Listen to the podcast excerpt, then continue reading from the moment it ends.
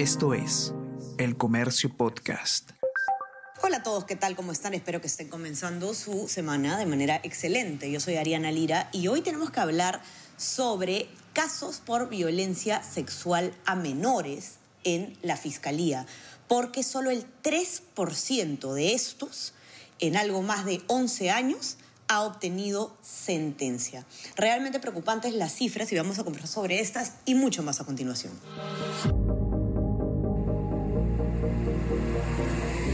Tenemos que hablar con Ariana Lira.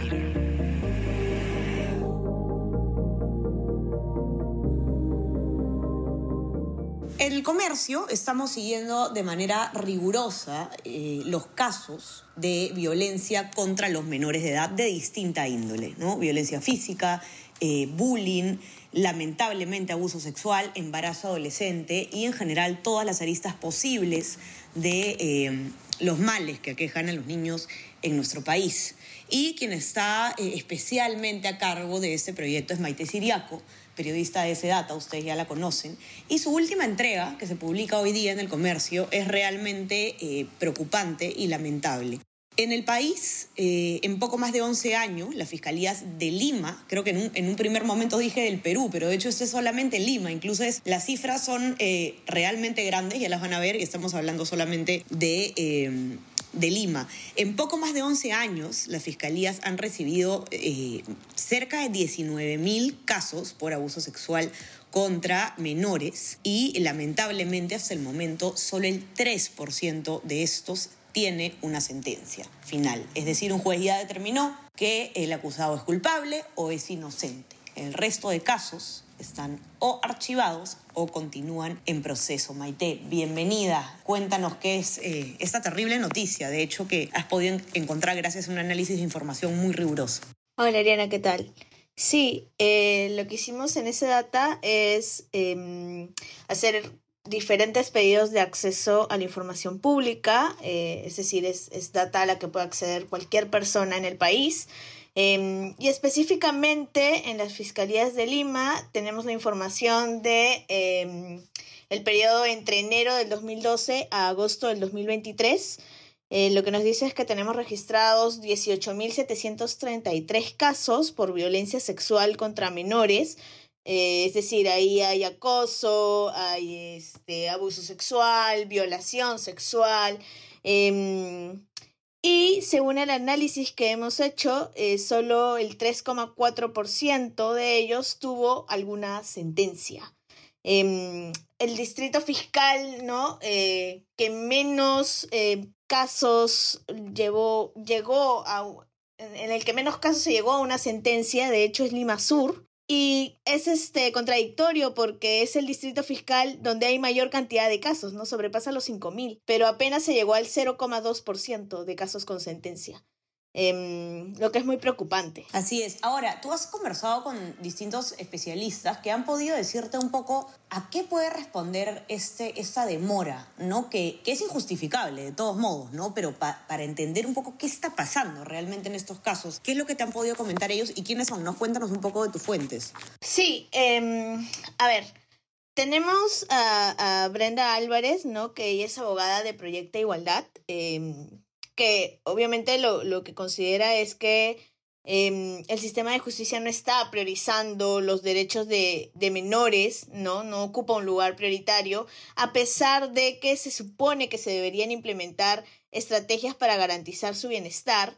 Y esto trae como consecuencia, bueno, la impunidad, pero también el hecho de que los menores no se sientan con confianza de poder realizar eh, una denuncia, ¿no? Ella, de hecho, lo que menciona es que enfrentarse a un proceso es prácticamente librar una batalla cuesta arriba. Y Em, efectivamente tenemos demoras eh, y esa es otra cifra preocupante, ¿no? Desde enero del 2012 hay más de 9.000 casos, más o menos la mitad, es 48,9% del total de casos que continúan en proceso. Y si esto lo llevamos, por ejemplo, a em, qué sucede de, hace, cuatro, hace cuatro años, tenemos que eh, más de 4.000 casos registrados siguen en proceso. O sea, desde mucho antes de pandemia, desde 2018, tenemos casos que aún están en proceso. eh, a pesar de que se supone que deberíamos extender estos casos unos tres años como máximo, que es lo que advierte Álvarez, sobre todo en la parte de la investigación eh, en la, formalización de la investigación, pero nos estamos pasando de, ese tiempo, eh, lo que va contra los derechos efectivamente de los menores, ¿no? Otra de las cosas que, nos menciona ella es que Claro, esto se da por múltiples causas, ¿no? Eh, las demoras. Hay, hay un tema de carga procesal muy grande, que estas fiscalías llevan específicamente por delitos de violencia de género y violencia familiar en gran medida. Eh, también hay un tema em, de personal que no está capacitado y hay muchos casos de, de, que el personal encargado de estas investigaciones también carece de habilidades necesarias para llevarlas a cabo pero de forma efectiva, ¿no? Lo que ella dice que Em, se podría traducir en elementos que son un cóctel de la impunidad. Y esto no solo lo menciona Álvarez, también hemos hablado con Víctor Sausa, que es un abogado especializado en casos de violencia contra menores, ¿no? Eh, de Arife, y él lo que nos dice es, es básicamente lo mismo, ¿no? Que, que tenemos un tema de falta de capacitación de personal, ¿no? Pero también tenemos un tema, por ejemplo, de presupuestos. Em, nos menciona que, em, por ejemplo, estos presupuestos limitan la contratación de personal capacitado o eh, limitan capacitar a personal.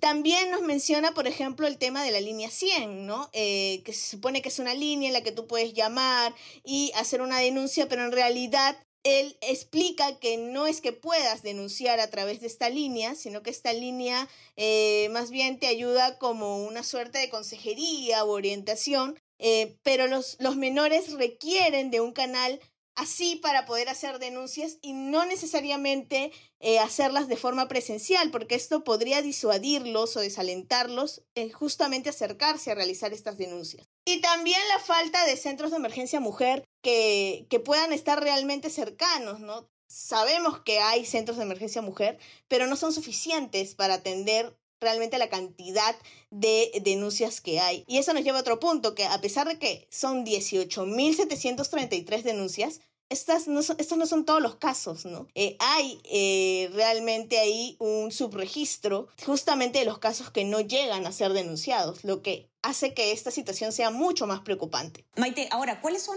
posibles soluciones que evidentemente no van a terminar con el problema un día para otro, pero que podrían de cierta forma aliviar esa carga procesal o, darle más celeridad a estos casos que no es cualquier caso, ¿no? En muchas situaciones si no se resuelve, si no se condena a la persona a, la, a, la, persona culpable de un abuso menor, esto se perpetúa y sigue ocurriendo, ¿no? Se vuelve, a, se revictimiza a los niños y se ponen en un estado de desprotección absoluta. ¿Qué podemos ir cambiando? Exactamente. Hay, hay medidas urgentes que eh, podemos empezar a tomar.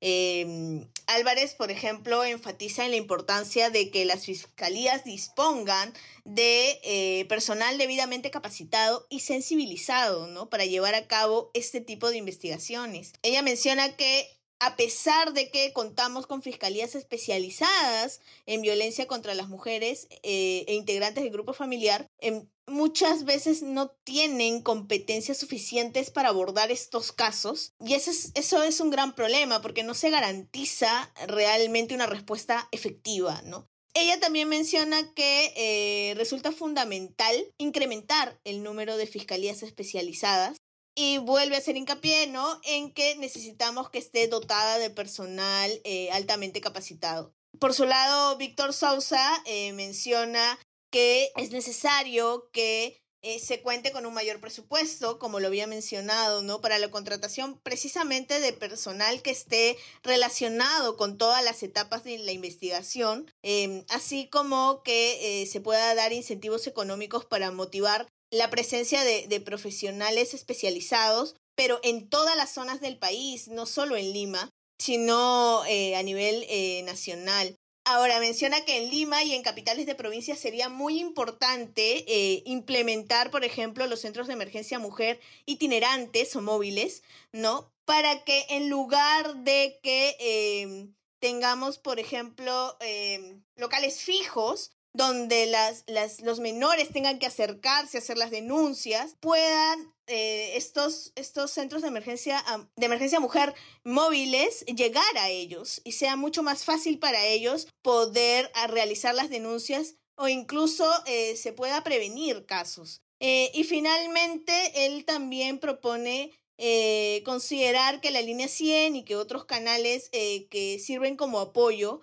además tengan como una actuación un poco más activa y efectiva, ¿no? Como mencionaba, actualmente estas líneas sirven para, no sirven para realizar eh, una denuncia, cumplen esta labor de consejería y él propone que, eh, que tal vez a través de ellas sí se pueda realizar eh, denuncias o se pueda canalizar mejor las denuncias para que los, los menores no sientan un desaliento, ¿no? o un temor a acercarse porque hasta ahorita básicamente te tienes que acercar de forma presencial y muchas veces con un abogado para que puedas eh, realizar tu denuncia, lo cual termina por, por disuadirlos de, de hacerlo. Así es. Los quiero invitar a todos a que puedan leer este importante informe en nuestra web elcomercio.pe. Ya saben dónde encontrarlo. Si quieren ver más informes de ese data, solo tienen que entrar a elcomercio.pe slash data para ver todos nuestros informes. Y no se olviden también, por supuesto, de suscribirse a nuestras plataformas. Estamos en Spotify y en Apple Podcast para que puedan escuchar todos nuestros podcasts y suscríbanse también, por supuesto, a nuestro eh, WhatsApp. El Comercio te informa para recibir lo mejor de nuestro contenido a lo largo del día. Gracias, Maite, por este excelente hallazgo y seguiremos entonces informando sobre todos estos urgentes temas. Que tengan una excelente semana. Gracias a ustedes. Ya estamos conversando entonces nuevamente el día miércoles. Que estén bien. Chau, chau. Tenemos que hablar con Ariana Lira.